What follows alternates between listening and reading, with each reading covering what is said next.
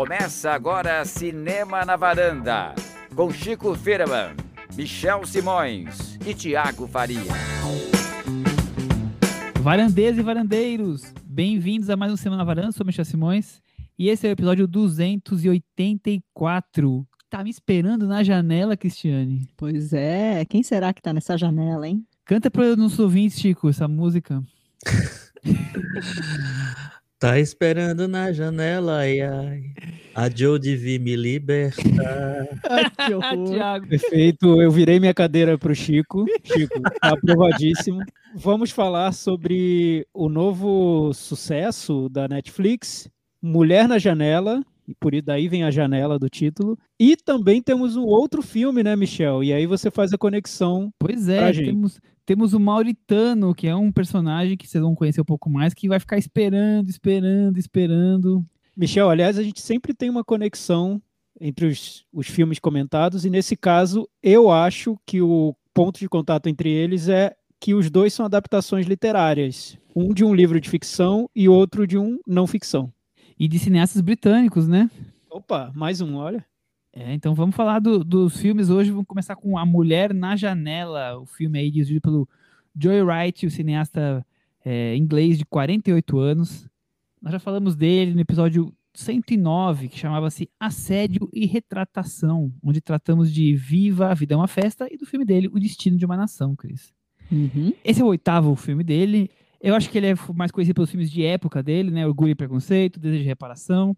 Depois ele fez O Solista, Hannah, Voltou com Ana Karenina, o Peter Pan e o filme que a gente já debateu na- no episódio 109. Então a gente já falou um pouco dele na- no outro episódio, mas eu achei interessante que os pais dele tinham um teatro de fantoches. Eu pesquisei um pouco sobre ele e ele começou ali a carreira crescendo entre os fantoches dos pais dele. Vocês têm algum comentário para falar sobre o, o Joy Wright? O próximo projeto dele é uma adaptação do Cyrano, de Bergerac, né? O Orgulho e Preconceito eu acho um belíssimo filme de estreia. Depois as coisas. É uma carreira ficaram- que desce ladeira abaixo, né, Thiago? É, eu acho que tem altos e baixos. É, então, não sei se desce. É irregular, né? Porque ele começou muito bem, muito elogiado, depois fez Desejo de Reparação, que foi um filme também elogiado, aí fez O Solista, que é aquilo Aquele Horrível. filme que faz você repensar toda a relação que você tem com o diretor. Só que depois ele volta e, e a- até chegar ao Destino de uma Nação, que é o filme, o famoso filme do, do Churchill, né? Winston Churchill. E que trouxe indicação ao Oscar. Ele, ele voltou a, a- a ser considerado um diretor de prestígio. Daí vem A Mulher na Janela. Cris, Eu gosto você? muito do Orgulho e Preconceito também. Eu gosto do Ana Karenina, nem todo mundo gosta, mas eu Também acho que gosto. tem uma fotografia interessante, eu gosto bastante. Destino de uma Nação, ok, mas o solista realmente é da série, aquele filme cometido, né? Ele cometeu o solista. É, eu, eu gosto muito do Orgulho e Preconceito, eu acho uma delícia de filme. Os outros é entre o mediano e o insuportável, como o Solista e Hannah, que são dois filmes insuportáveis. Peter eu- Pan, ó, ninguém viu Peter Pan? Eu vi, eu vi, mas eu Ah, fico é- nos médios ali. Bem É difícil, ruim. né? É ruim. Ruim, ruim. É, Peter Mas Pan é que bem assim, ruim. Eu tenho uma simpatia pelo Joy Wright porque os, os atores fetiche dele são pessoas que eu gosto, do tipo Gary Oldman, que vamos falar hoje, Saoirse Ronan, Keira Knightley, então sim. então, tendo a ter uma simpatia. é. E lembrando que ele fez um episódio do Black Mirror, o Verdade. Nosedive, que aliás é um dos episódios ali que, que, que, que se tornaram mais conhecidos. Com a Bryce Dallas gostam. Howard, né? É aquele Isso. do aplicativo que você vai dando nota para as pessoas. Ah, Isso, exato. Então quer dizer que vocês voltaram a citar Black Mirror em todo episódio, é isso? É, eu, eu evito loucamente. Lembrando só que o Orgulho e Preconceito estreou na Netflix, então ele tá disponível para ser assistido lá também. Ah, é uma delícia de filme, né? vale muito a pena assistir. Sinopse de A Mulher na Janela. Uma mulher agorafóbica. Amy Adams? Não coloca os pés fora de casa, Cris. E fica observando os vizinhos pela janela enquanto assiste filmes antigos e se entope de remédios e vinho. Até acreditar ter visto um crime que ela não consegue provar, Thiago Faria. Sim, então qualquer semelhança com outros filmes em que pessoas olham através da janela e coisas estranhas acontecem, não é mera coincidência porque tem citações explícitas no filme. a- a- Um filme que você gosta bem pouquinho, né, Thiago? É, então, Hitchcock é uma influência óbvia, né, para o filme. O segundo acontece frame no- já, já é uma imagem do Janela Indiscreta. Exato, pra não deixar ninguém acusando o filme de, de, de plagiar qualquer coisa. É, o A Mulher na Janela, eu, eu assisti ao filme sem saber muito sobre a história da produção dele. E depois, lendo sobre a produção, a gente acaba entendendo muita coisa ali do, do que aconteceu com o filme. Foi muito acidentado todo o processo de criação dele, né? Era um filme, só resumindo aqui a trajetória dele, porque eu acho importante que, que se saiba, ele era Sim. da Fox, devia ter estreado em outubro de 2019, mas aí teve todo aquele processo da aquisição da Fox pela Disney. Então, o filme passou da Fox para a Disney, e nesse processo todo, ele foi exibido em sessões teste e foi reprovado pelo público, que não, não sacou ali o que o filme tinha de, de, de especial. Então, ele teve, foi refilmado, vários trechos foram refilmados, foi remontado. O diretor conta hoje nas entrevistas que ele teve que deixar alguns trechos do filme mais claros para que, que as pessoas entendessem exatamente o que estava acontecendo com os personagens, as transições ali do- dos personagens durante a trama. E agora o filme chega à Netflix, depois desse, desse processo todo. Enfim, imagina, ele devia ter estreado em outubro de 2019. Olha o tempo que levou para chegar à Netflix. É, transferiram para maio de 2020, aí depois veio a pandemia e, e foi para a Netflix. E o engraçado, Michel, é que assistindo ao filme, eu imaginei que tivesse sido um filme feito na pandemia, porque é um filme que se passa numa casa, né? É, Ah, daria a impressão de um filme de pandemia, mas não, ele foi feito muito antes, devia ter estreado muito antes também. Mas ele tem essa conexão porque eu acho que o problema da Amy Adams, da personagem da Amy Adams, muita gente desenvolveu também. A gente fala tanto das pessoas querendo sair de casa no meio da pandemia e tal, mas tem muita gente que ficou isolada e que está com dificuldade de saber como é que vai ser a vivência no mundo exterior, né? De sair de casa, voltar a conviver socialmente. É uma coisa que realmente tem uma conexão muito grande com o que a gente está vivendo agora. Acabou ficando atual, né, Cris? Exatamente. Por acaso. É a adaptação de um romance do A.J. Finn, que eu descobri agora também que é super popular, porque assim que o filme estreou na Netflix, na, na minha timeline do Twitter, várias pessoas já tinham lido o livro e, e tinham reclamações sobre o livro. É, foi, também. foi best-seller, né? Entrou na lista da New York Times tal. É, eu acho que por isso que tem uma conexão com essa literatura contemporânea de garota exemplar, a garota no trem. Acho que tem muito a ver com a garota no trem, que também foi adaptado para o cinema, com a Emily Blunt no papel principal. É, então é, tem esse suspense já com. Esse suspense já com, com, com essa- com esse tipo de livro que tá indo pro cinema, né? Que eu já trouxe aí desde Gone Girl, tem um movimento.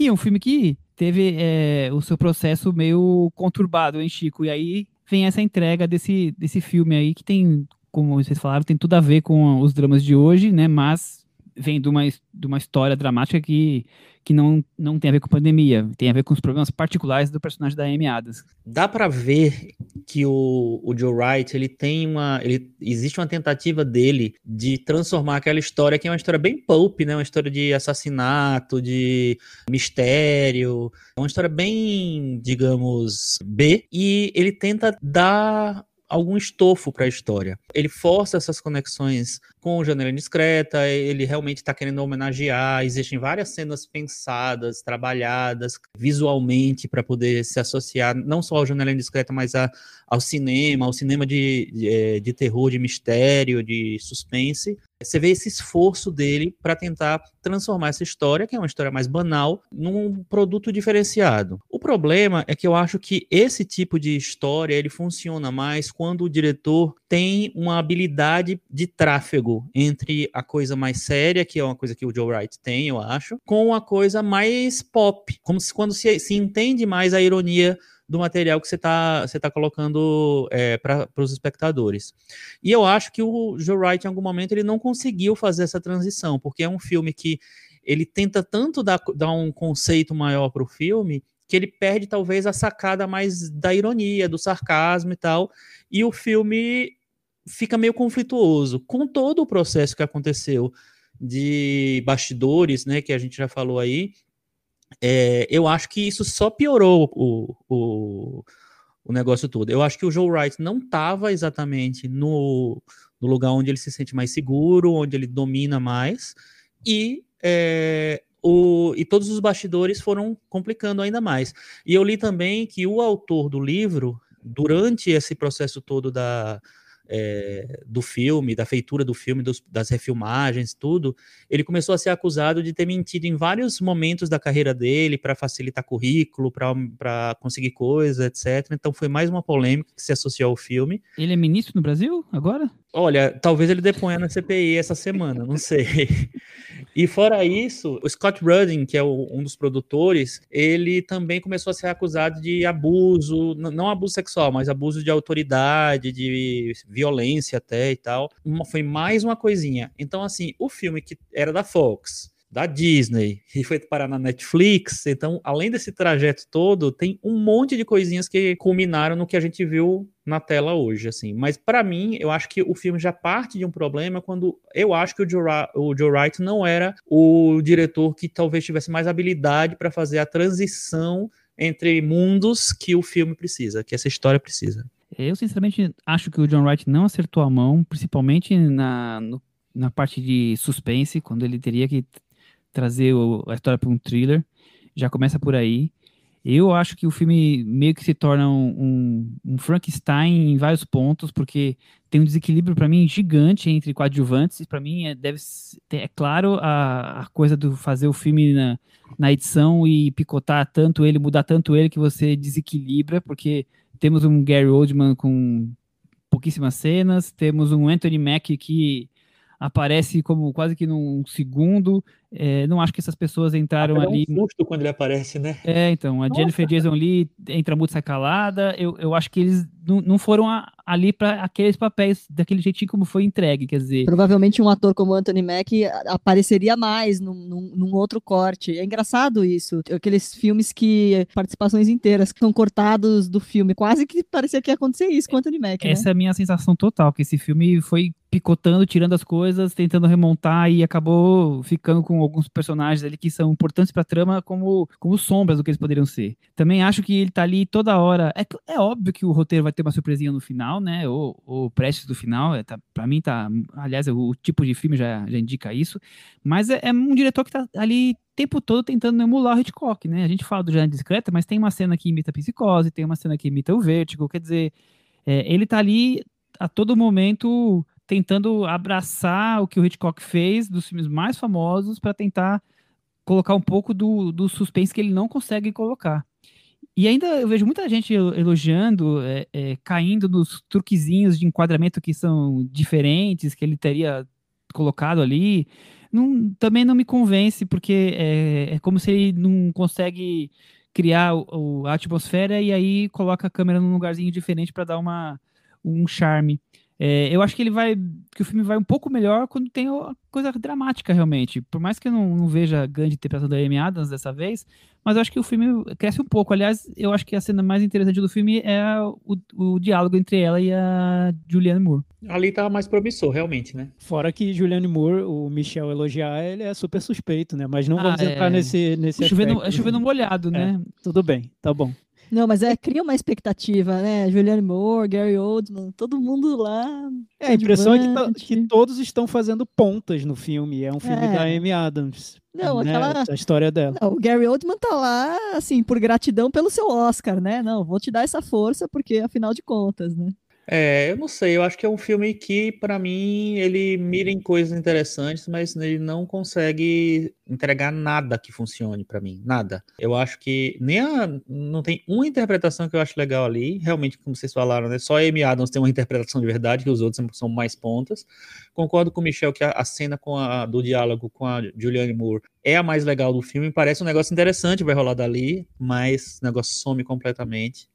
Eu acho que a virada final putz, eu tinha que ser um, um, um, diretor mais, mais, sei lá, mais. Abraçasse a causa, né? Talvez. É, não, sabe, que fosse mais esperto para fazer essas coisas, porque tem diretores que têm essa, esse tráfego melhor. Então ele consegue fazer, sabe, ser irônico e tal. E não é, o Joe Wright não é um cara que tem isso, ele não é um cara disso, ele é um cara mais, mais sóbrio. Então eu acho que, que fica tudo muito muito esquisito no filme, nada funciona direito.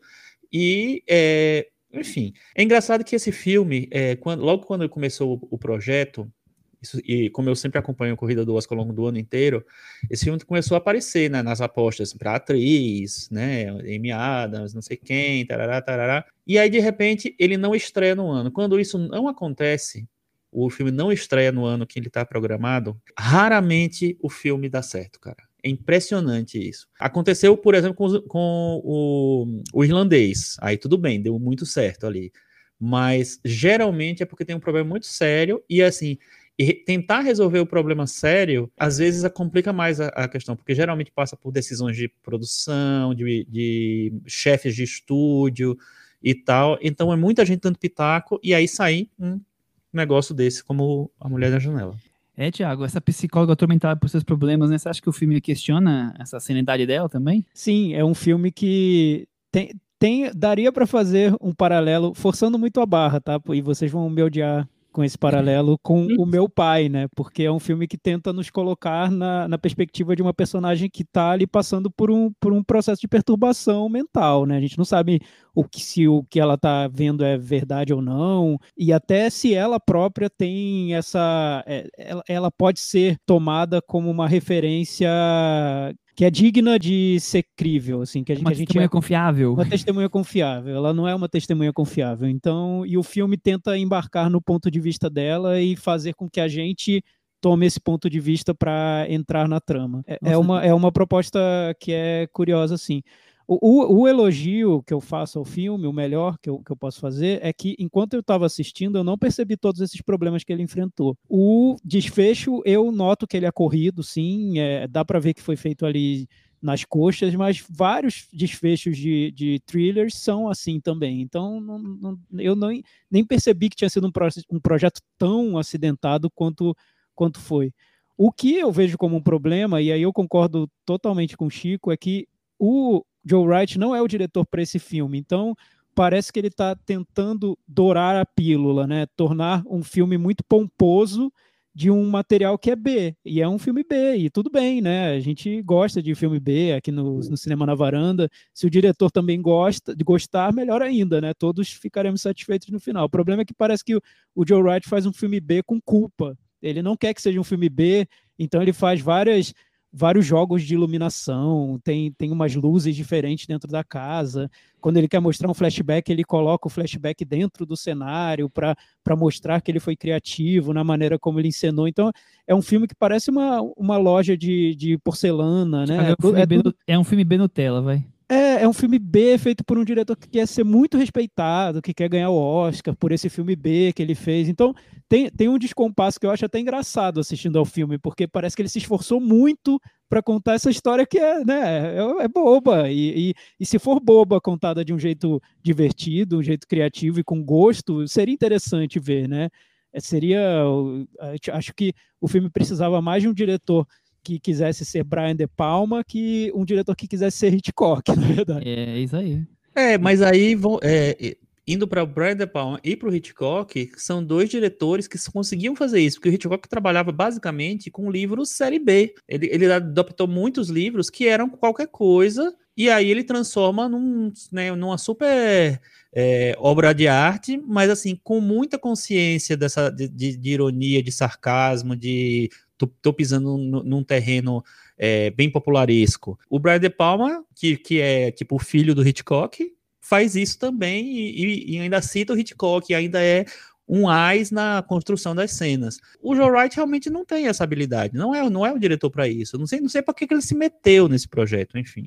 É, um, é que um eu acho que escolha. É que eu vejo Chico, Hitchcock, eu concordo, acho que é, é, tudo isso mesmo. Só que hoje o Hitchcock virou um, um cânone, né? Ele é um, um símbolo do cinema, é um mestre do suspense. Então, acho que ele pode ser incompreendido nesse ponto, né? Visto como um diretor de grande arte, quando na verdade ele próprio era um cara que buscava inspiração no, no numa literatura mais B, no, numa literatura pulp. E, e eu acho que o, o Joe Wright é o, é o diretor de, de Orgulho e Preconceito, de Ana Karenina, né? E é, eu não sei se ele tem afinidade com, com, esse, com essa literatura B, ou se ele até compreende de uma outra maneira, assim, ah, vou fazer a grande homenagem chique, pomposa ao Hitchcock. Eu acho que ele entendeu errado, mas enfim. Bem. Captou, né? Nossa, lembrei agora que tem até o Brian Tyree Henry, né? Quer dizer, do Atlanta, quer dizer, tinha um elenco enorme, né? Pra... É, o, o, elenco é impressionante. Quando eles iam é. entrando, parecia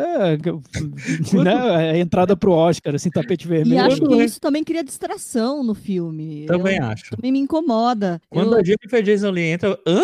Vai é, eu, eu, demorei um pouquinho pra reconhecer, agora. mas aí eu pensei isso. E, e, eu acho que o que incomoda é você ficar numa expectativa, as pessoas têm todos papéis meio menores do que você esperaria de, de estrelas tão grandes para mim lembra mesmo muito o começo, enfim, essa coisa de ser adaptado de, de livro, A Garota no Trem, ou em português de Portugal, A Rapariga no Comboio. Porque é essa premissa, né? Uma atriz é, coloca uma força, um peso na atriz principal, no caso da Garota no Trem, é a Emily Blunt, num papel desafiador, de alguém que tem um vício. Na Garota no Trem, ela era uma alcoólatra que, e que testemunha um, um crime, só que por causa do, dos vícios dela, o, o testemunho não é Outra levado a sério, nem ela mesma consegue confiar no que ela está dizendo, será que é, que não é, e você fica aguardando a surpresinha no final. Então, acho que tem essa relação. Só que acho que a diferença, e eu nem gosto tanto assim de A Garota no Trem, acho que é exatamente isso que vocês estavam falando, essa tentativa de ficar tentando emular Hitchcock, de tentar trazer referência de, de, de atores super estrelados, de tentar fazer o filme parecer que é algo maior do que de fato é, é estraga. Pelo menos nisso eu acho que o A Garota do Trem é um pouquinho mais honesto, vamos dizer. É, outro, outro, que eu acho honesto que a gente falou recentemente foi aquele Fuja, que é um filme que também tem referência de, de Hitchcock, sim, só que é um filme que, que se diverte, né? O diretor tá então... tá lá brincando, criando cenas super é, malucas e criativas. Ele não está levando tão a sério o material. É justamente isso, assim, é, é, é, entender que você tem que brincar nesse tipo de, de material. Não, não, não dá para você fazer. Até dá, se você for um puta diretor. Mas assim. É, e, e, um diretor que consiga, sei lá, fazer mil coisas mil diferentes, assim, mil, tipos de filmes. Mas não, me lembrou muito, e inclusive depois que a Jennifer Disney entrou, me, é, eu fiquei com esse filme na cabeça. Eu vou tentar ver esse filme nos, nos, próximos dias de novo.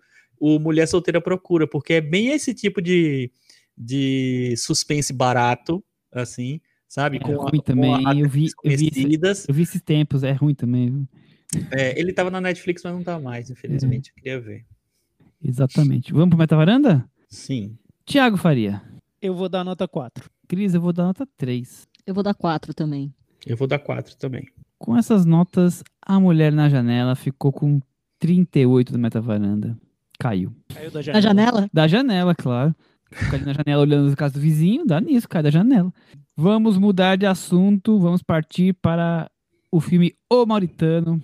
Filme que teve um burburinho no, no começo do ano, aí, por conta da indicação ao Globo de Ouro, que depois é, premiou a, a Judy Foster como atriz coadjuvante é dirigido pelo Kevin MacDonald, que, se eu não me engano, é a primeira vez que vamos falar dele aqui na varanda. Ele é um cineasta escocês de 53 anos. Ele é neto do Emmerich Pressburger, que já veio aqui no, no, no Bela Artes à la carte uma, uma ou duas vezes, provavelmente. É, ele faz muitos filmes é, sobre biografias é, e documentário. Ele tem uma carreira de documentário bem grande Uhum. Boa parte dela é focada em, em biografias, como por exemplo Whitney. É, e mesmo os filmes dele que são ficção, vários deles estão focados também em biografar alguém, como por exemplo O Último Rei da Escócia, que imagino que seja o filme mais conhecido dele, que inclusive também é, deu indicação para Oscar para Forrest Whitaker, né? Ganhou o Oscar, se eu não me engano, né? Ele ganhou o Oscar de ator. Então, ele trafega normalmente dentro desse universo. A estreia dele foi com um documentário chamado The Making of an, of an Englishman, que é a história da própria busca dele pelo avô que ele nunca tinha conhecido. Achei interessante. Ele ganhou já prêmio no, no BAFTA de documentário, ganhou um Oscar com o documentário One Day in September. E eu queria saber de você, Chico Firma, que é nosso especialista em Oscar, o que você tem a dizer sobre Kevin McDonald. É um diretor que nunca me chamou muita atenção, porque eu acho que ele, que ele como você falou, ele mira num, num cinema que é mais quadrado, né? Que eu não, não, sou tão fã. Mas ele tem alguns highlights, né? Esse One Day in September é um bom documentário. É, no Brasil, acho que ficou Munique, 1972, um dia em setembro. É, e Sobre ele, o atentado nas Olimpíadas, né? Exatamente, que foi o mesmo tema do, Do do filme do Spielberg. É. E eu acho que ele co- consegue dirigir boas interpretações. Ele consegue ser um diretor bom é, nos, nos não tantos filmes que ele dirigiu. Acho que são seis, né, que ele dirigiu. Só de É, ficção, né? É, e eu acho, enfim, o Forrest Whitaker tá muito bem, mas eu também acho o James McAvoy muito bem no, no Último Rei da Escócia. E nesse filme especificamente, é, a- eu acho a Jodie Foster muito bem, super bem. Eu acho que é, ela até mereceria ter, ter sido indicada ao Oscar no lugar de várias ali, principalmente da Glenn Close. E você, Thiago, você tem a ver sobre a carreira do Kevin McDonald que você já acompanhou? É, eu, eu acabei vendo alguns filmes dele. O Último Rei da Escócia é um exemplo, Intrigas de Estado também, mas nunca, nunca gostei tanto, não. Tem um documentário dele que eu nem sabia que era dele, depois eu descobri que era, chama Desafio Vertical, Touching the Void, que é sobre é, alpinismo nos Andes. Que eu lembro que eu, quando eu vi, eu achei um, um filme, um documentário bem tenso e, e, enfim, achei, achei que, que que ele conseguiu captar essa sensação de suspense e de medo que esses personagens viviam de uma maneira eficiente, mas também foi nada que, que tenha me surpreendido tanto assim, não. Esse foi o que ganhou o BAFTA. Eu, eu não tinha falado o nome do filme, mas é o Desafio Vertical. Cris, e você? Qual a sua opinião sobre o Kevin McDonald?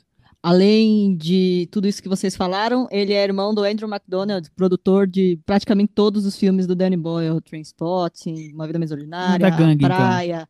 Extermínio, tudo que você imaginar. E, se não me engano, ele também é produtor do Último Rei da Escócia, do filme de- do irmão dele.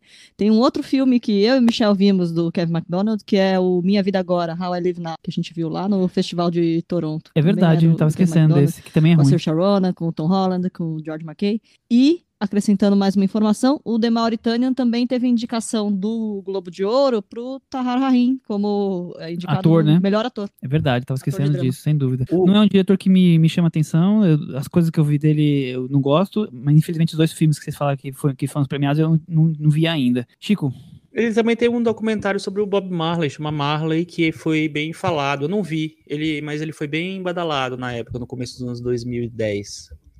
Exato. Eu, eu vi uma entrevista com ele na, no Omelete, porque ele, ele foi um homenageado do Festival Cultura Inglesa que tem em São Paulo, faz alguns anos.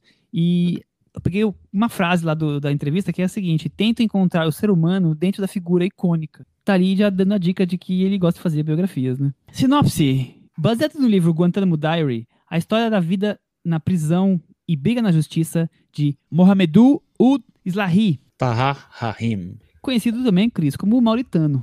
Ele foi preso em seu país e levado a Guantánamo dois meses após o ataque a 11 de setembro, Thiago, sendo Sim. acusado de participar do atentado liderado pelo Osama Bin Laden, que todo mundo conhece, né? Pois é, que azar, né? Meu Deus do céu. Eu que não queria estar na pele dele. Pois então, é baseado na história real, né? É, da vida dele. Chico, o que, que você achou dessa história que tem um lado de drama prisional, um lado de drama de tribunal, tem muito advogado trabalhando, tem muito é, militar é, batendo no- em, em preso? Me conte. Eu acho um pouco chato, né? Eu acho um pouco, um pouco padrão demais, assim, eu não... É um tipo de cinema que não me, me anima muito, assim. E aí, como eu falei no agora há pouco, é um, um filme que me chama muito mais atenção pelas interpretações do que pelo, pelo filme em si, pelo conjunto em si. Além da Jodie Foster, que eu acho que tá super bem, a Jodie Foster é uma atriz que eu já falei aqui, eu nem sempre gosto tanto dela, eu acho que ela tá super bem nesse papel. É, tem o Tahar Harim, que é, é um, um ator que fez muita coisa no cinema francês, né? E ele fez aquele Profeta e tal. E ele, eu acho que ele dá super conta do, do personagem, eu acho que ele tá super bem no filme. Tem a nossa querida Shailene Woodley também, que eu sou fã. Mas o filme em si, eu acho que ele tá naquela caixinha, né, de filme de biografia, que vai jogando as informações aos poucos, bem, joga os flashbacks que vão dando uma- umas. vai avançando a trama através disso. Pra mim é muito padrãozinho, e isso me, me deixa um pouco desanimado.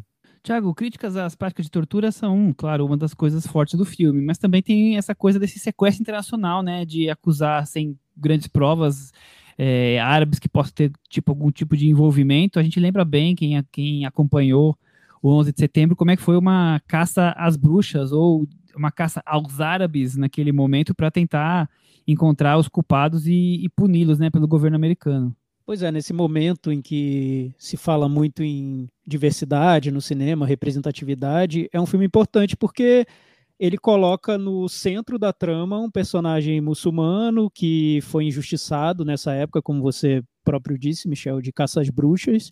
Então o filme aponta o dedo para essa política dos Estados Unidos, bem questionável, comprando 100% o ponto de vista desse personagem. E eu acho que é um mérito do filme, porque é um, um filme que está do lado dele custe o que custar. É um filme que está contando a história dele e, e depois, com, com o passar da, do tempo, da trama, você nota que o filme tem um, a intenção de ser uma história motivacional mesmo, de resiliência, de persistência e que aquele personagem acaba se transformando num símbolo para tudo isso. Mas lá para a segunda metade do filme, pro, até mais para o fim do filme, ele não abre o jogo logo de cara, ele vai construindo aos poucos o que seria essa trama de injustiças que esse personagem vive.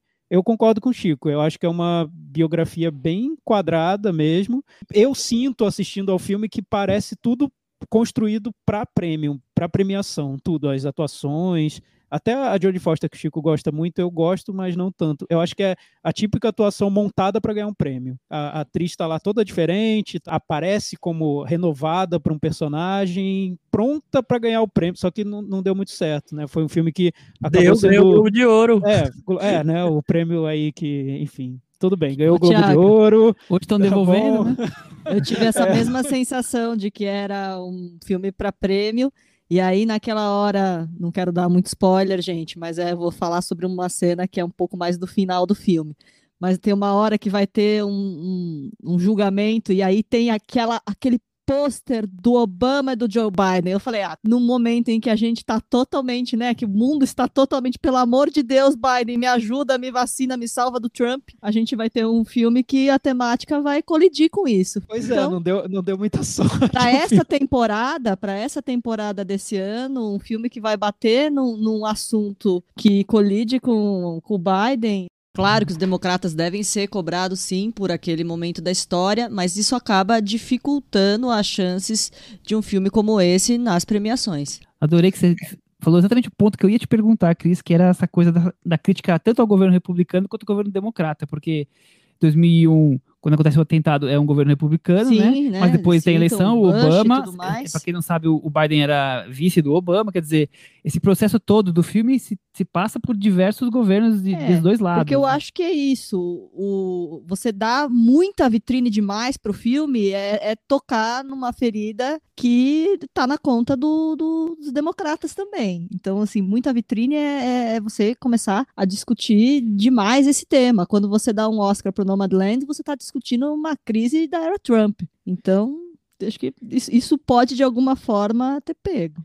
Eu é, acho que você matou a história, Cris. Acho que foi isso mesmo. Mas eu vejo como uma força do filme. Porque como o filme acompanha... Eu nem sei se foi a intenção do diretor fazer essa crítica tão direta a todos os lados da política americana, né? Seria interessante a proposta. Mas como o personagem passou 14 anos preso e ele viveu momentos históricos diferentes do, dos Estados Unidos, o, o atentado, a época do, do, atentado do 11 de setembro e depois o, o, o governo Obama, o filme acaba atirando para todos os lados, né? Porque o personagem é vítima desse processo inteiro, que é uma força para mim. Vendo de fora, para os americanos deve ter sido desconfortável, né? Poxa, todos são todos os lados do governo americano são vilões no filme.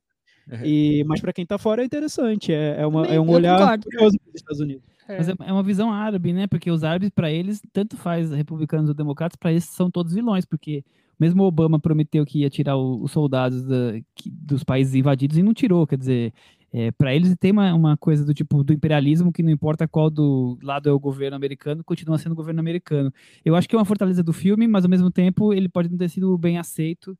Mas eu acho que o filme é tão fraco em tantos pontos que não é isso que, que prejudicou exatamente sim, sim, o filme. Mas acho que pode ter não, não colaborado, mas também acho que não é só isso. Acho que A estrutura do filme também não se ajuda. Mas eu acho que é um, é um chama atenção, porque a- a- as duas figuras que aparecem lá são os dois e não, e não os, os presidentes republicanos, né? Mas quando você olha para as atuações do filme, eu vejo que seria super possível ter, ter entrado como, como grandes apostas no Oscar, assim. É que eu acho que não- ninguém é bom pra, pra ser indicado pro Oscar ali, sinceramente. Eu acho, eu acho que, que os dois poderiam ter, ter chance sim. Eu acho que o filme chegou muito tarde na corrida, isso não ajudou. Ele começou a ser falado pouquinho antes do Globo de Ouro, então não, não ajudou muito. É, se ele tivesse sido lançado antes, talvez tivesse mais chance. Lembrando que ele foi, ele foi indicado a cinco BAFTAs, né? Ele não ganhou nenhum, mas ele foi indicado a filme, a ator, a roteiro, a filme britânico, a fotografia. Eu concordo com vocês, esse negócio do, de criticar também os democratas pode ter prejudicado um pouco. Não sei se, se essa relação se faz totalmente, né, quando você vai avaliar, mas eu acho que aj- ajuda a não, a não ter deixado o filme emplacar um pouco mais.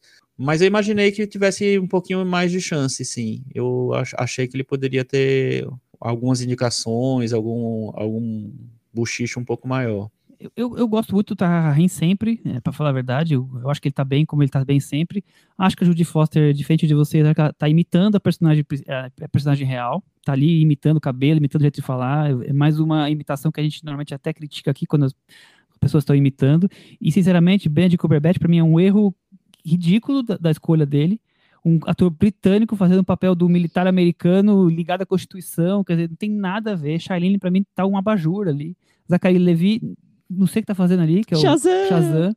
Eu acho que é um, é um filme que, assim como o outro, tá tudo torto a, a questão dos coadjuvantes. É aquele típico momento que eu, eu começo a assistir e acho que é pra dar risada e não era. Aí eu falo, poxa, mas eu achei que ele ia contar uma piada, que ia ter alguma coisa e era, era sério mesmo o papel dele. Que triste. Mas pra mim é um filme que, no final das contas, tá tentando fazer várias críticas e acaba ficando mais focado ali na. de maneira até meio rasa na- no, no foco na prisão, naquele tempo ali, claro. Que ele ia mostrar toda essa coisa de criticar a tortura, né? Mas assim, não vai muito além daquilo, né? A gente acaba ficando num filme que a gente já conhece bem. Algumas cenas de advogados fazendo pesquisas, algumas cenas dele sendo torturado e, e, e o pano de fundo fica só bem de lado. Essa é o meu visão geral sobre o Mauritano. A gente não falou onde ele tá passando, né? onde ele tá disponível. Não, tá no Google Play e nas outras streamings que, de, de aluguel. Que a gente tem que comprar o filme, né? Alugar É, o tem filme. que alugar. Na Apple tem uma, tem uma rede aí de, de streams que é de aluguel, né? É, eu não, eu não achei o filme monótono quanto outros filmes que têm essa mesma estrutura que o Michel falou agora. O Michel narrando o filme me lembrou de um de um drama que eu achei mo- modorrento mesmo, chama O Relatório. Enfim, eu sei que tem gente que gosta, mas eu achei que é justamente isso, são pessoas rabiscando papéis e, enfim, tem julgamento, essas, essas coisas. Mas esse eu não achei tão, tão monótono quanto esse. Eu acho que tem os atores acabam segurando o, o interesse pelo filme, por, por piores que sejam. Até o Benedict Cumberbatch, que eu dei boas risadas vendo, eu, eu, eu, eu acho que prende a atenção pelo, pelo. Porque ele parece muito um robozão, assim, no meio do filme, né? Não, Mas- e, assim- e assim, dá, dá falsos signos mesmo. Eu vi, vi o Zachary Levi, eu queria rir, não era pra rir. Vi o Benedict Cumberbatch, até eu entender que ele tava fazendo um americano, que eu tava, eu falei, tá difícil hoje aqui, né? E o filme cria umas subtramas, assim, bem banais, mas para prender atenção, né? A gente entende, né? Tem que prender atenção de alguma maneira. A relação da Jodie Foster com a estagiária dela, com a assistente, é tão de, é co- coisa de série de TV mesmo, né? Coitada, a garota não consegue seguir o ritmo da Jodie Só Foster. faltou o aí chicote, né? e rola uma tensão entre elas. Enfim, é, é aquela coisa boba, né? Dentro de um filme que quer ser muito sério, quer ser muito importante. O, o que eu achei muito frustrante no filme, mas aí eu vou dar, vou dar um, um, um spoiler que não, não chega a ser um spoiler horrível, porque não tá tanto na trama do não filme, chega mas a ser um spoiler É, mas assim, horrível. a- atenção se vocês não quiserem saber absolutamente nada de nada sobre o filme, Pulem quiserem 20 ser segundos, surpreendidos. 20 segundos.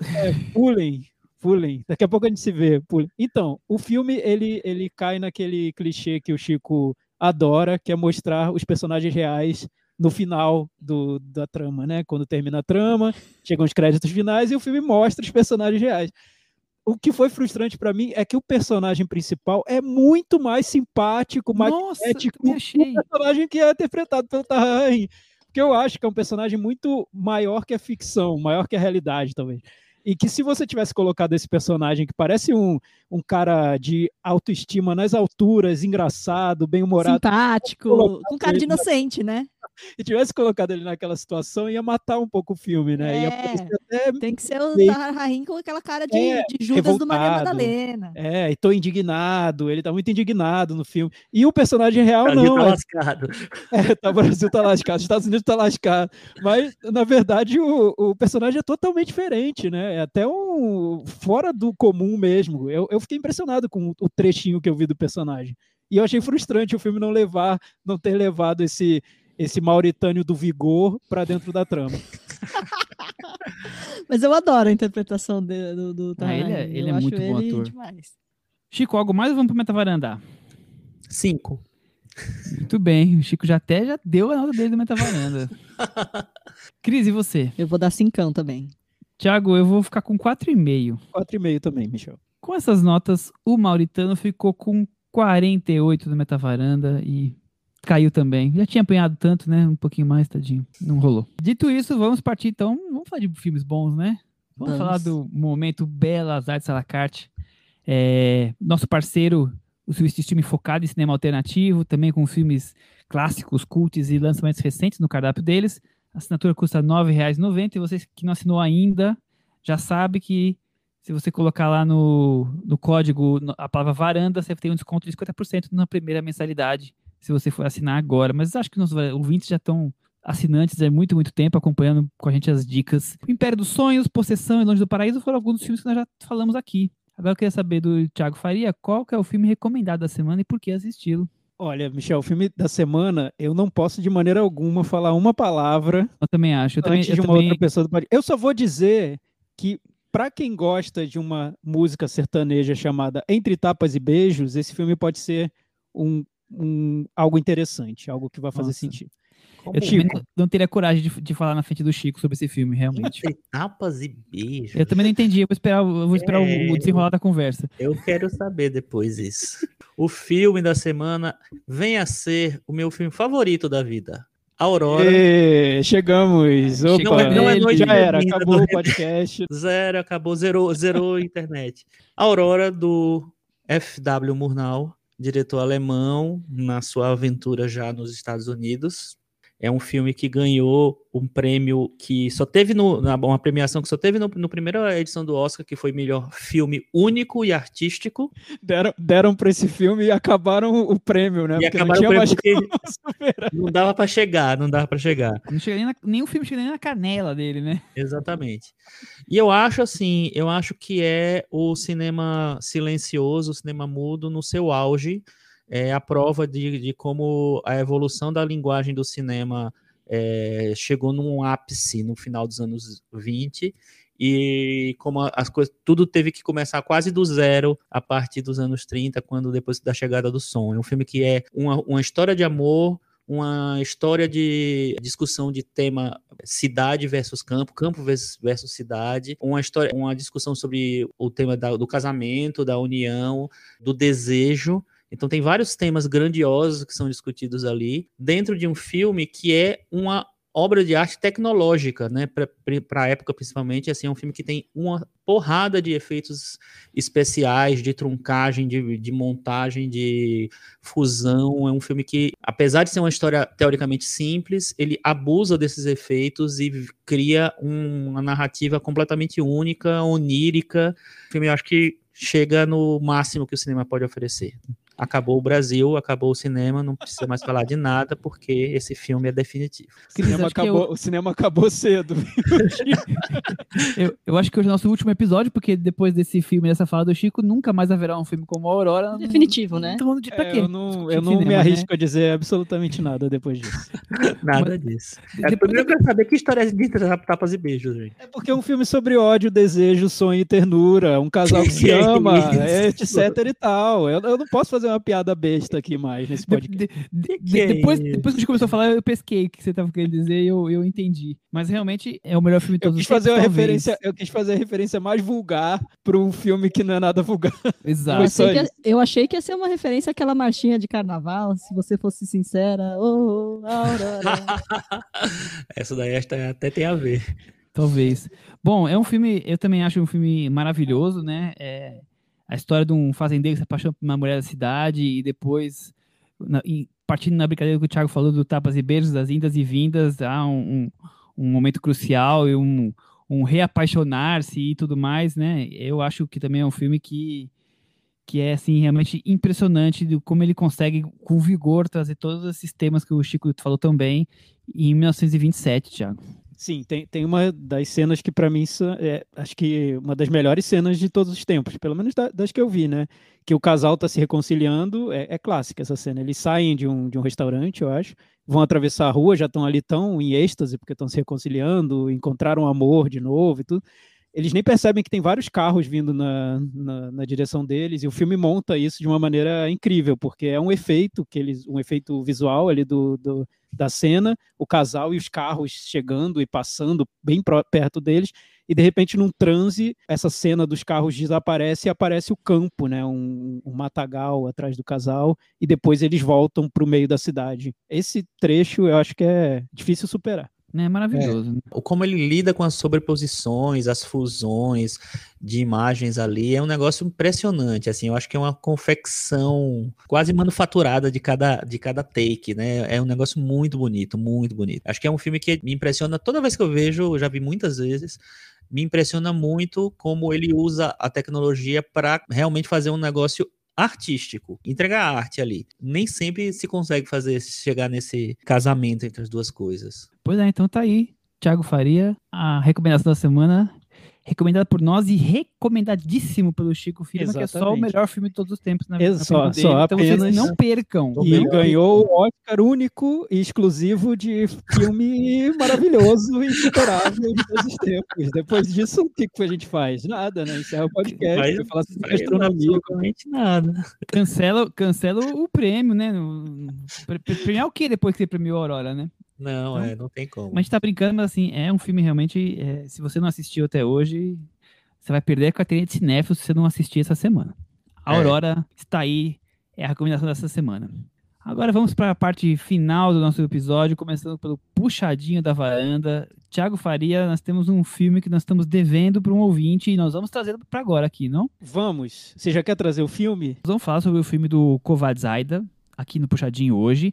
Mas antes, a gente poderia começar, Thiago, com a sua dica, depois a gente volta pro filme. Tá, então, dois lançamentos importantes dessa semana estão nos streamings, mas não são filmes, são séries, só que com algumas conexões com cinema. Uma das séries lançada na Amazon, no Prime Video, é a série do Barry Jenkins, diretor do Moonlight, uma série super aguardada, chamada The Underground Railroad, é, em português seria a ferrovia subterrânea, só que deixaram o título em inglês mesmo.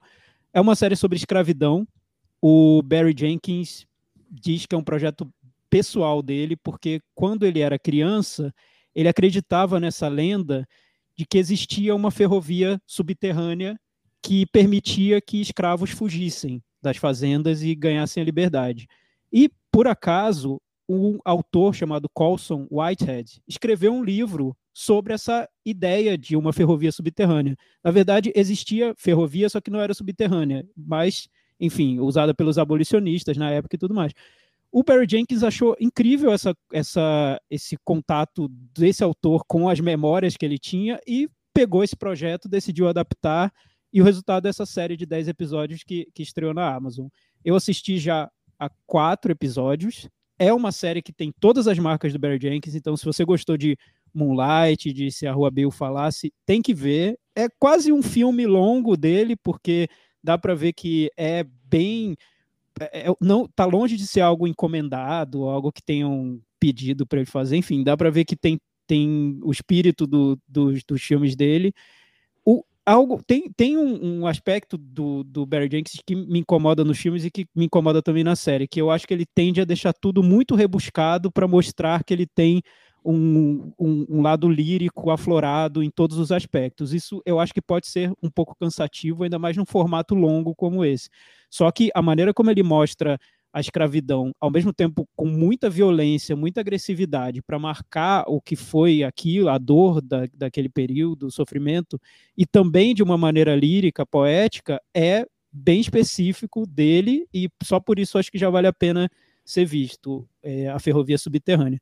E o outro lançamento em streaming importante, por causa do nosso universo aqui dos podcasts, é a adaptação da Globoplay para o caso Evandro, que é um dos podcasts mais conhecidos do, do Brasil recentemente, do Ivan Mizanzuki, e que ganhou uma versão de luxo na Globo. Virou um documentário estilo Netflix, com reconstituição do crime, com entrevistas, imagens de arquivo.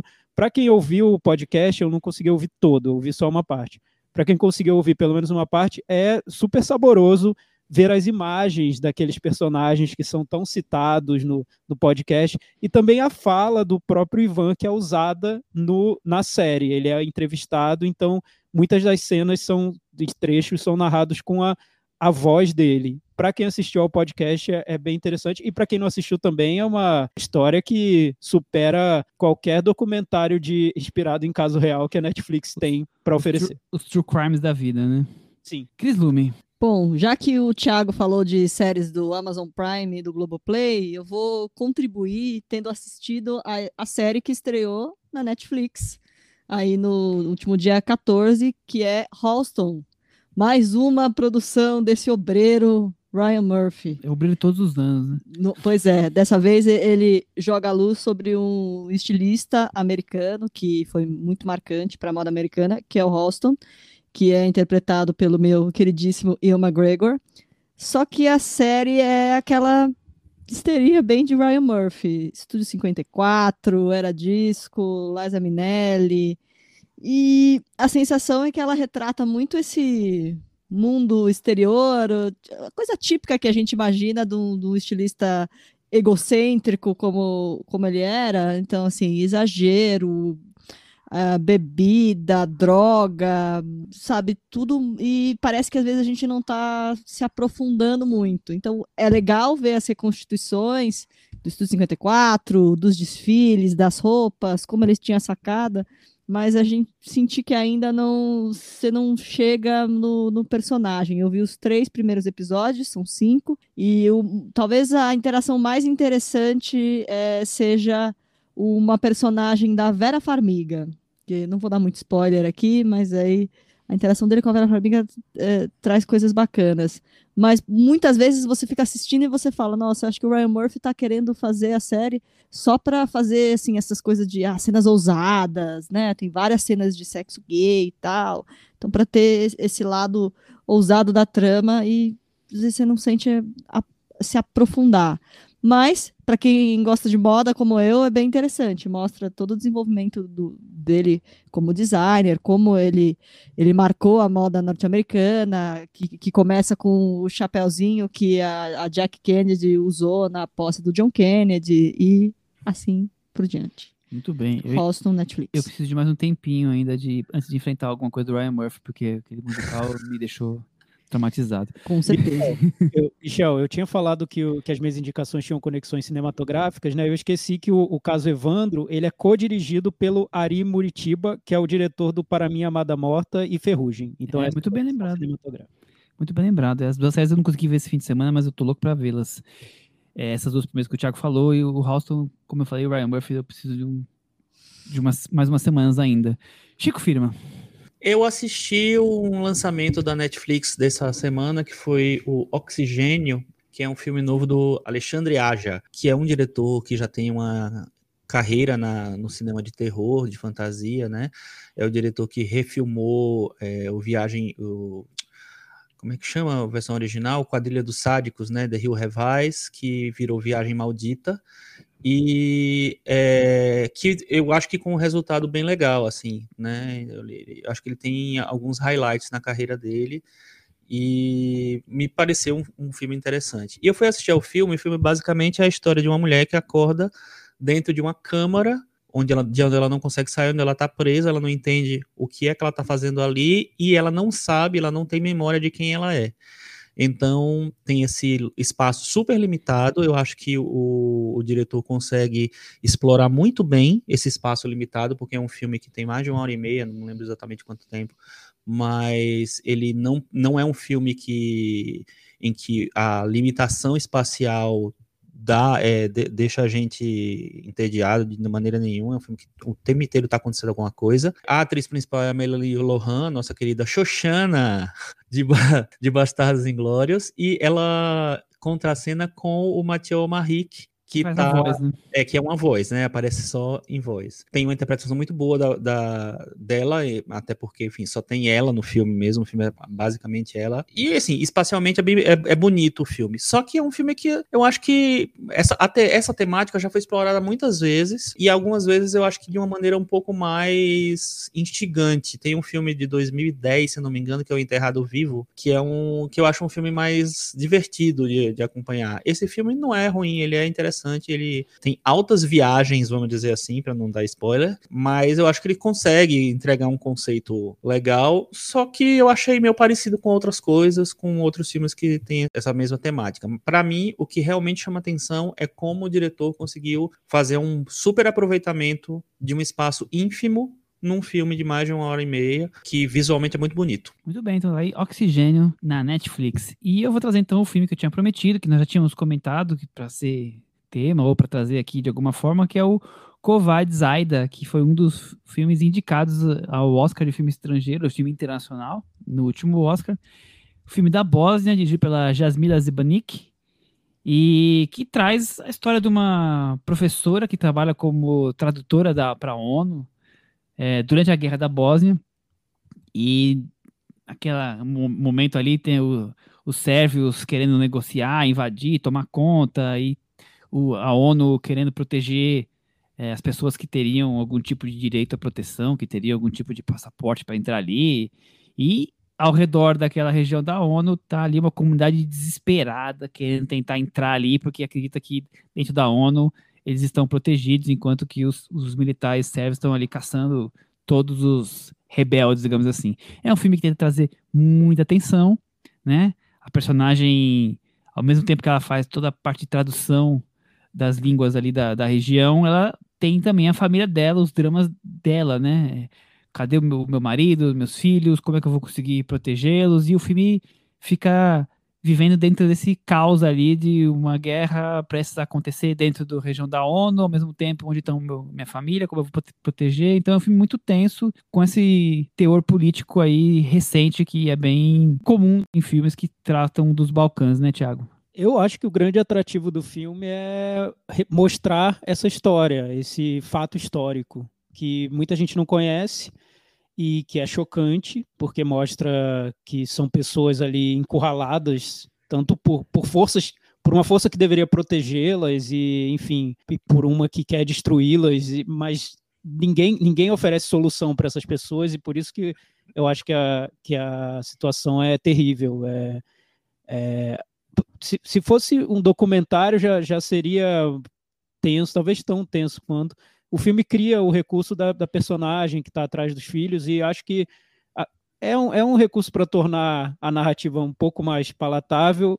Eu não sei, às vezes eu, eu penso que quando a situação é tão terrível, tão trágica, o, o mínimo que você faça ali para tentar tornar um pouco mais acessível, universal, pode banalizar um pouco o tema. E isso me incomoda nesse filme.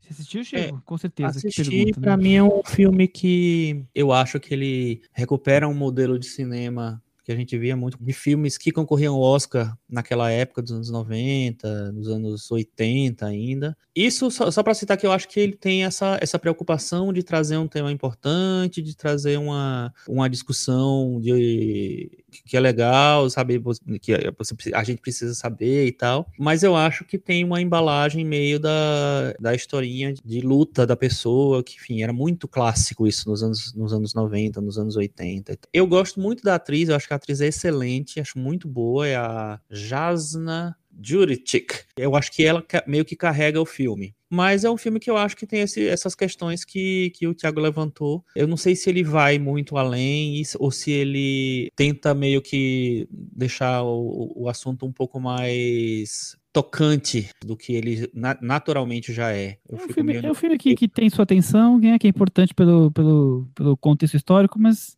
que como cinema deixa um pouco a desejar, né? Acho que a gente pode resumir assim. É, é, acho, acho que não, não precisava. Nisso, nisso eu concordo com o Chico. Não, não precisa, né? Para quê?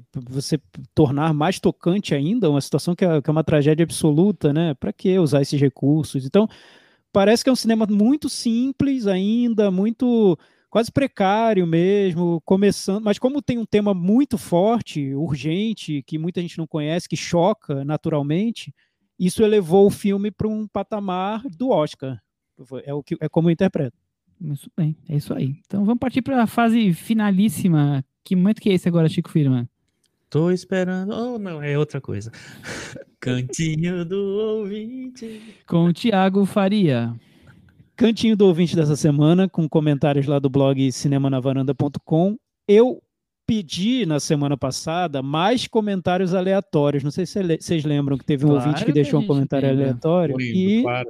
tivemos contribuições nesse sentido. Olha, o Cauã, no último podcast vocês pediram para ter mais perguntas aleatórias, então eu tenho uma que sempre tive curiosidade de saber. Como cinéfilos, acredito que vocês possuem uma grande quantidade de DVDs e Blu-rays em suas casas. Qual a quantidade de filmes na coleção? Vocês sabem mais ou menos? Faço essa pergunta porque antigamente eu comprava bastante filme em mídia física. Hoje, com o streaming, estou comprando cada vez menos. E aí, pessoal? É, eu vou responder primeiro, porque o Chico vai demorar umas 18 horas até ele contar quantos filmes ele tem. Aí, até, até lá eu vou, eu vou falando aqui. Brincando, o Chico vai poder falar, claro, mas o Chico é um colecionador de mídia física, né? E eu, eu sou mais desapegado, né, Cris, a, é, a ter coisas, né? Já cortaram meu barato aqui, então. É, desapegado foi uma versão bem, bem, bem passando pano, né? Isso, isso. Eu, eu sou de desfazer das coisas, eu trabalho desapego, mas assim, acho que eu aqui juntos aqui em casa deve ter o quê? 100 filmes no DVD máximo, No máximo. Se tiver, né? E muita coisa que a gente ganhou mesmo. Metade foi, foi de aniversário que a gente acabou ganhando, com certeza. Então a gente não é o, o nosso forte não é ser colecionador de mídias físicas, não. E o Thiago? Então, Michel, eu não tenho nada, nenhum. Para não dizer que eu não tenho nada. Você tinha em Brasília, né? Não, para não dizer que eu não tenho nada, eu tenho alguns presentes que eu ganhei, mas são, são muito poucos cinco, quatro. Por quê? Porque eu me mudei muito. E nesse processo de mudança, a gente vai desapegando mesmo, por necessidade, né? Porque não cabe na, na casa nova. Então você vai deixando. Eu deixei uma parte no Rio de Janeiro, na casa da minha mãe, depois deixei uma parte, uma parte ficou em Brasília, enfim, fui desapegando. Mas eu tinha uma coleção, eu gostava de, de colecionar DVD. E até quando era DVD, nem era Blu-ray ainda. E quando eu lembro do tanto que eu gastei, eu prefiro esquecer. Porque ah, não eu, faz a conta, nossa, não. Faz a conta, se eu tivesse não. investido isso, eu já estaria rico. Agora, Chico, conta pra gente como é que é a sua relação com, com essa coleção. Nunca mais contei, não sei. Eu tenho muitos, muitos e muitos e muitos. Várias estantes aqui. Hoje em dia, eu ainda compro mídia física, é, principalmente Blu-ray mas eu compro mais esses lançamentos especiais, geralmente caixas é, da Versátil, que vem mais coisa e tal, que tem uma qualidade muito boa, mas eu já eu, eu era de, de voltar todo dia para casa com um DVD novo que eu achei nas Americanas, ou que eu achei não sei onde. Agora eu só compro quando, quando o negócio é mais profissional mesmo, mas eu sei que é difícil andar aqui em casa agora. É, tem que afastar, dar, uns pulinhos às vezes para poder. Tem espaço, né? É. Eu lembro que a última vez que eu comprei para mim um DVD foi uma coleção do, do On Kar Wai, que eu comprei, eu tava de férias na, na França, e depois cheguei aqui e meu DVD não rodou. Mas eles estão aqui em destaque porque eu adoro eles. É, isso deve fazer o quê, Cris? Nove anos? Uhum, por aí. Foi o último DVD que eu comprei. Muito bem. É, eu, eu dei vários depois disso. Sim, com certeza. Tenho vários. Que, e, e, e, às vezes eu ganho alguns filmes que eu nunca vi, aí eu uso eles quando a internet cai, sabe? Aqui, filme não para, né? Só se não tiver luz. É, eu acho assim que, que hoje em dia ainda para mim ainda faz sentido porque realmente tem muita coisa que não está disponível no, nos streamings, né? Na época áurea das locadoras, a gente tinha, de uma certa maneira, tinha basicamente tudo. Em algum lugar teria é, os filmes. Então, ah, quero ver o filme tal, procura na locadora X, vai. Nos streams não é bem assim. Você tem bastante filme, mas assim, nem perto das coisas. Eu tava tentando ver uns filmes meio bem básicos, assim, dos anos 90, tô fazendo uma revisão. Tem vários filmes que não existem. Eu, eu tentei ver Um Sonho Sem Limites, do Gus Van Sant, para tirar meu ranço que eu tinha dele. Não tem disponível em nenhum, em nenhuma coisa. É um filme do Gus Van Sant com a Nicole Kidman, enfim Não tem nenhum streaming. Então acho que tem vários filmes básicos que não tem ainda, assim. Então quando esses filmes surgem num Blu-rayzinho bonitinho, lindo, a caixinha linda do Brian De Palma ali, eu disse assim, ah, essa daí eu vou. Mais algum Chico, comentário, Chico? Você. Só uma dúvida primeiro pro Ah, tá. Chico. Você tirou o ranço do filme do Gus Van Sant ou não? Sabia que eu tirei? Eu achei muito sarcástico quando eu vi no, no começo, não comprei direito aquela ironia. Dessa vez eu tirei, eu achei que o filme é super bem embalado, assim, a- faz muito sentido todo. A Nicole eu já tinha gostado muito da interpretação dela, é, ali que ela realmente se, se para mim, se firmou como uma grande atriz. E o Joaquin Phoenix, cara, que eu nem lembrava direito dele, tá muito bem no filme. Então é um filme que me fiz as pazes com ele. E ontem eu assisti o Grande Lebowski, que tá no Telecine Play, que é outro filme que eu tinha ranço. Perdi o ranço, mas ainda acho que é um filme mais ou menos. Eu- agora, o Jeff Bridges, pra mim, eu estou fazendo um sinal aqui de reverência ali. Você é exceção, hein, Chico? Muita Eu gente sei. adora o Grande Lebowski. Eu também Nossa, não sou grande fã, não, viu? Mas Então, então tô vamos mais fazer contigo. unanimidade aqui, porque eu também não sou grande fã, não. vamos rever todo mundo, então. Grande Lebowski. É, eu acho que vale rever. Eu, eu acho que o filme ele cai um pouco na segunda metade, mas no começo ele é bem legal. Eu não gosto do personagem de John Goodman, que é um ator que eu acho muito bom, mas eu acho que ele tá muito over no filme. Mas tem uma interpretação muito boa do Jeff Bridges, tem vários pontos ali, tem um- uma, uma ponta do Sam, Sam Elliott, do, do Nasce uma Estrela, que é, faz o narrador e ele aparece duas vezes conversando com o Jeff Bridges, que tá muito bem também. Tem o, o Philip Seymour Hoffman que aparece também, o Steve Buscemi. É um filme bem legal, assim, mas depois ele vira uma bobagem no na meia hora final, assim, então cai, cai bastante. Temos mais um casa, dizer, Mas Tem- alguns não, entre na minha casa, inteiro. entre na minha casa e leve todos os meus DVDs. Né? Não.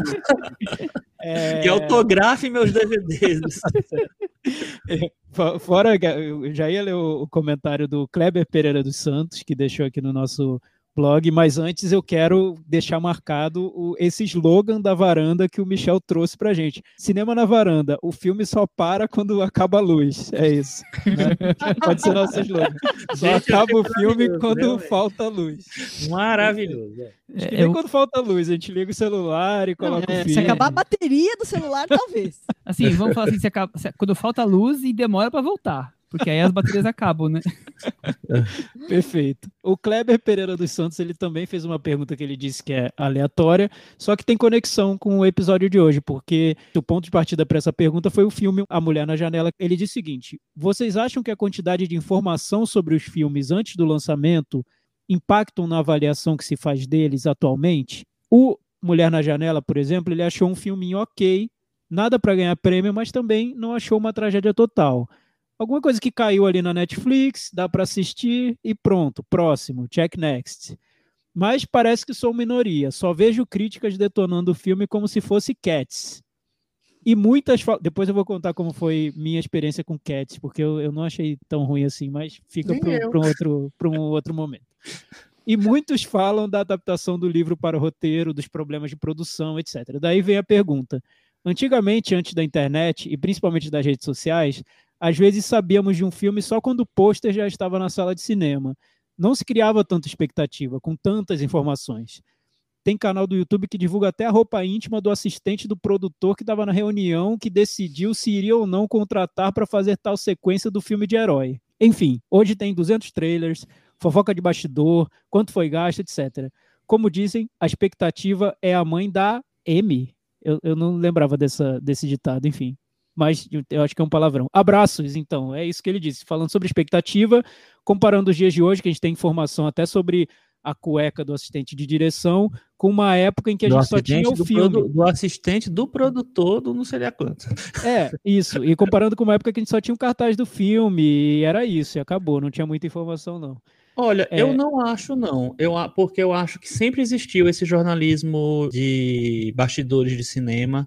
Antes da, da internet, tinha as, as revistas, tinha os jornais.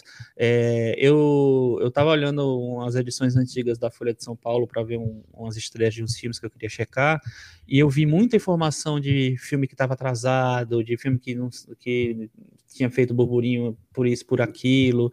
Eu lembro muito, por exemplo, eu revi esses dias Waterworld, Você vê, né? Até, até o outro eu tô vendo, tá na Netflix. Que é um filme que deu muito problema na, de produção. E eu, eu já, quando eu assisti, eu já sabia de todos esses problemas, porque eu tinha lido o set, porque eu tinha lido é, nos jornais, etc. Então eu acho que sempre existiu. Eu acho que talvez hoje esteja ainda mais fácil. Mas eu não sei, eu acho que muitas vezes, é, por exemplo, no, no, meu caso, eu, eu, imaginava que tinha dado problema o, Uma Mulher na Janela, mas eu não fui pesquisar antes de ver o filme. Eu sabia porque ele, que ele tinha sido adiado. É, assisti. Eu, eu assistindo, eu percebi algumas coisas assim, ah, é, isso daí deve ter sido coisa do estúdio. Aí eu, quando eu fui, eu fui ver hoje, um pouco antes de, de gravar, que eu fui ler exatamente quais foram os problemas. Então, eu acho que, a, que, que, tem as duas coisas. Eu acho que muita gente vai com expectativa demais pelas coisas que lê, as coisas extras que sabe, e muita gente é, vai, vai perguntar depois. Mas em todos os casos, eu acho assim: o filme tem que segurar o, o seu público. Se ele não segurar, independente de se, de se deu problema se foi elogiado antes, não segurou, né? Eu acho que nem 8 nem 80, né? Eu acho que hoje tem talvez um pouquinho demais do que precisa, mas eu acho que sempre teve. Para mim, o principal é, assim, é quem recebe essa informação, né? Porque cria expectativas num lugar onde não tem. Quer dizer, tem um filme lá que apareceu o nome de um ator, nossa, já o melhor filme do mundo, já estou esperando ansiosamente, cadê o meu ingresso? Porque vai ser a obra-prima do, do universo, né? E, e, cada filme é um filme, né? E, e depois as coisas acontecem. Eu prefiro muito mais é, os, os, meus filmes tipo do Pet Zone, que eu não sei nem que existem, de repente aparecem, do que, do que esses que se acompanham aí, o detalhe do detalhe da produção, e depois muitas vezes são umas belas, umas bombas, Cris. E tem muito trailer que conta demais a história. Ah, tem aí, trailer então... que conta a historinha um por um, assim, né? Então. Prefiro nem é, eu, eu, também acho que é nem 8 nem 80. Mas eu lembro quando eu era pequeno, vem a nostalgia do velho, do, do né? Tio velho. Que quando eu ia no, no, cinema e tinha o um cartaz do filme, quando você, quando você ia comprar o ingresso, entrava na fila da bilheteria, você olhava o cartaz e eles colocavam fotos do filme, de cenas do filme, né? Então aquilo parecia um mini trailer estático. Você olhava as ceninhas do filme e, e aquilo criava uma expectativa para o que você ia ver. Eu, eu acho que a gente tinha menos informação mesmo, né? Tinha sim, vinha muita coisa dos jornais, mas não nesse nível de detalhe. Talvez o, o nosso ouvinte esteja falando mais sobre esse universo nerd, de filmes de, de super-heróis que você maiores, tem. Né? É, de superproduções. Que, você que aí é minuto a minuto mesmo. É, né? fotos de bastidores. De, é, tantos vídeos de bastidor e que vira parece que você pode construir um filme alternativo na sua cabeça com todo aquele material que foi lançado antes, durante e depois, né? É. Não sei se mata um pouco a experiência em si ou se torna a experiência diferente, não sei. Mais do que a expectativa, o que me incomoda muito é o explicando o final. Nossa, ah, eu quero então, jogar uma é bomba. É porque dá, dá muito clique. Depois de todos os comentários da semana passada dos nossos ouvintes, agora a gente tem que resgatar o meta-varanda dos ouvintes da semana anterior, porque nos comentários não tinha nenhum sobre os filmes da semana passada, mas os filmes foram votados pelos nossos varandeiros. Depois a louca sou eu, que teve 40 na nossa votação, ficou com 58, então teve uma nota até que bem positiva dos ouvintes. E já o E Amanhã, o mundo todo, que teve 45 aqui, os ouvintes deram 50, uma mais ou menos parecida, ficou ali meio pendurado, né, meninos? Bom saber que alguém viu o filme alemão. Tá vendo? Não só a gente. Teve, teve votos, teve votos. Que bom, que bom eu queria aproveitar para deixar registrado que o Leonardo Lima, nosso ouvinte, mandou uma lista muito legal que a gente publicou nas nossas redes sociais, que é apenas vida e obra do quadro Belas Artes à la carte, aqui no Cinema na Varanda, com então uma lista de todos os filmes que já foram citados no momento Belas Artes à la carte. Dá para saber lá, então, o que, que, a gente já comentou aqui. Eu achei incrível, incrível.